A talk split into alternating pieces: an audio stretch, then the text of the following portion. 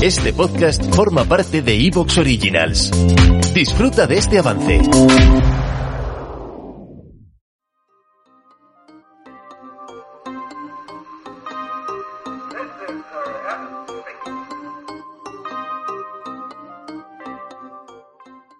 ¿Son necesarios los relojes inteligentes?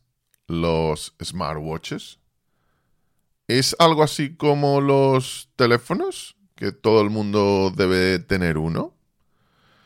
Lo cierto es que mirando los datos de ventas, al igual que ha ocurrido con los auriculares inalámbricos, se ha podido comprobar una auténtica explosión de ventas de relojes de este tipo y también de bandas inteligentes que en el fondo no dejan de ser un smartwatch simplificado. Pero, ¿cuáles son las características que más utiliza la gente? En el, sentido de, al igual que en la gama media de un teléfono, podemos decir que lo que más se utiliza es navegar por Internet, 10, 12 aplicaciones muy determinadas y la cámara de fotos. ¿Qué es lo que más utiliza alguien de un smartwatch más allá de ver la hora? Que es algo que puede hacer con un reloj tradicional.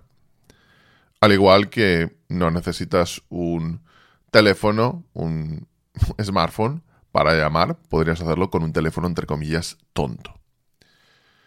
Y lo cierto es que las características más utilizadas por la gente a la hora de utilizar este tipo de dispositivos son poder activar el sonido de tu teléfono para encontrarlo cuando lo has dejado en algún lugar de la casa o del coche o de donde sea y no te acuerdas dónde está.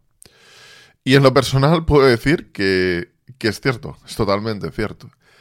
Cuando tienes un reloj inteligente o alguna banda de este tipo, es muy común que puedas encontrar tu teléfono más rápido y eh, te resuelve problemas eh, que diría que anteriormente eran un lío de 5 o 10 minutos.